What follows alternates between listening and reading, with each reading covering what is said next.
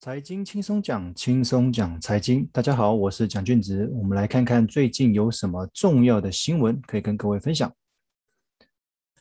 重要财经的简报新闻，第一则：美国 CPI 年增五趴，攀十三年来的新高。这是最近比较热门的一个议题，就是美国那边因为经济复苏的关系，所以他们的通膨感觉好像有那么一点点严重。因为这个关系到后续联准会会不会。因此而提早升息，这会影响股市后续的一些震荡哦，所以大家一直很关注说，美国的 CPI 指数它的那个增加的幅度哦有没有过大哦，通膨会不会真的造成影响哦？那很多人说这样子的通膨有可能是单纯只是因为短期的一个现象，因为可能过去的基期太低，那也有些些人认为是真的美国的经济复苏了，那这个我们只要继续观察下去。第二则新闻，G7 就是七大工业国说明年底前要终结疫情，这个对台湾的民众来讲应该是还蛮遥远的一件事情，因为距离明年底还有一年半的时间。过去这一个月左右，大家应该在家里面都已经待到很闷了，更不用说到明年底。当然也希望我们台湾的那个疫苗可以赶快施打。那他会这么说，他们就是一个目标性质，是因为美国总统拜登有说他要在捐。好几个亿的那个疫苗给那个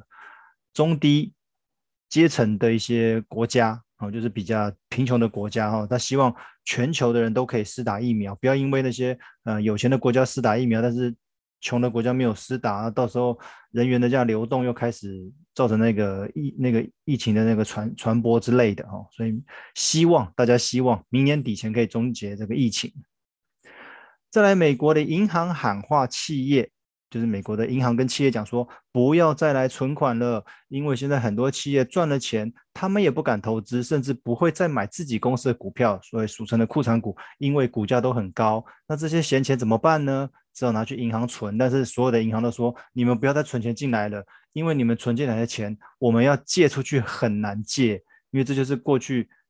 这一年多的时间，美国因为是无限量的 QE，无限量的印钞，所以现在市场的资金非常的泛滥。哦，那因为对银行来讲说，他们也很矛盾呐。哦，因为你进来的钱，他如果放不出去的话，对他来讲，他也没有赚头啊。好，所以银行就说跟企业讲说，你们不要再来存款了。哦，其实台湾的银行也有这样的问题哦。哦，就是银行的那个现金的部位过高。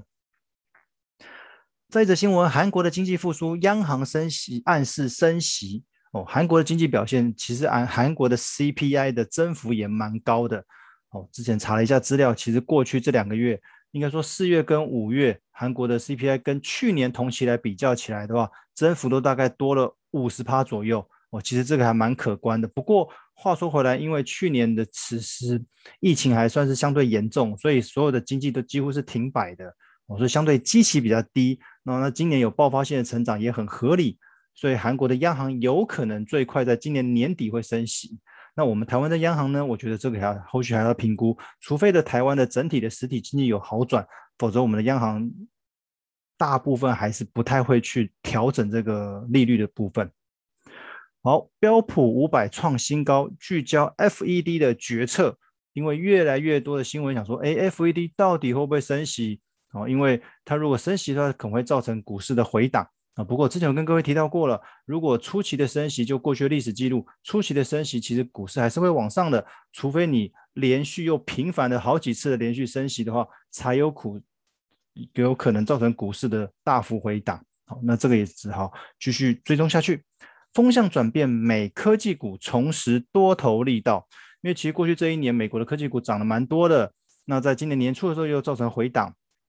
那很多人是说他们的供应链是不是有问题啊，还是它涨幅过高啊，或什么之类的？哎，最近又有一些声音觉得，哎，科技股好像还可以继续买。不过说实在的，其实未来跟科技有关的、跟生技医疗的，我觉得对对中长期来讲都是一个投资的趋势哦，各位可以多留意。好，以上是从各大报的头条，也是六月十号到六月十三号。接下来我们看一下我们社群媒体点阅排行的新闻有哪些呢？第一个就是我们台湾的三重基层诊所医院医师染新冠死亡，哦，隐形缺氧，昨天病逝于台大三点九万次的点阅，哦，这个有可能是我们第一个因为疫情导致身故的医生哦，觉得医生真的很辛苦哦，因为要看这些病人，然后他们要保自己保护的很好哦，那那所以有可能就是一不小心，可能就自己染疫了哦，所以这个真的是要对他们致上最高的敬意哦。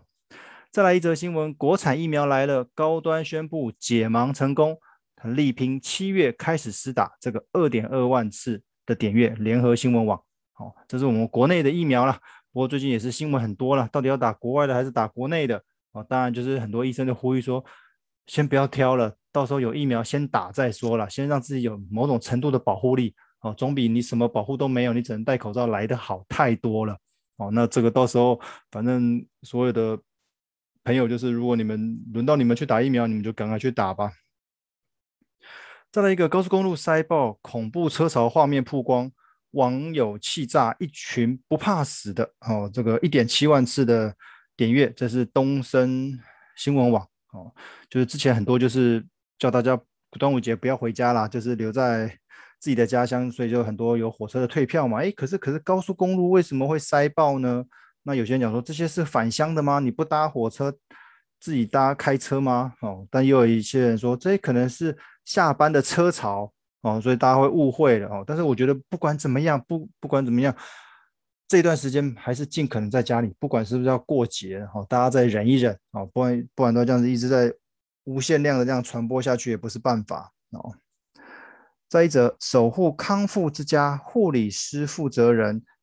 可能压力过大上吊亡，丈夫心碎泪崩哦。其实二点二点九万次的点阅，这是 ETtoday 的新闻。或许是因为过去这段时间，往往很多死亡的都是重症，然后都是年长者哦，尤其是在这种养老院啊、护理之家、康复之家哈。这跟去年的欧美的状况是一模一样哈，因为他们抵抗力比较差，所以他们说染疫的话，有可能撑不住哦，那个抵抗力撑不住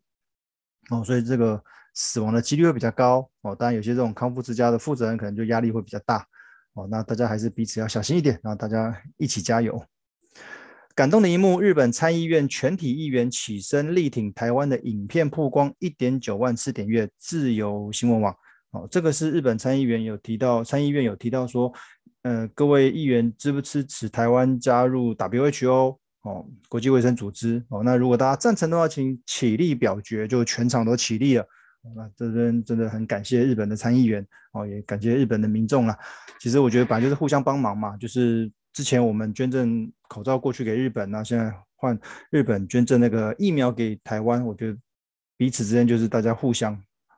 好。以上的资料来源就是社群媒体的大数据分析公司思维策略，那时间是六月十号到六月十三号。好，以上。就是近期的一些新闻重点与各位分享，希望各位喜欢。我们下次见，拜拜。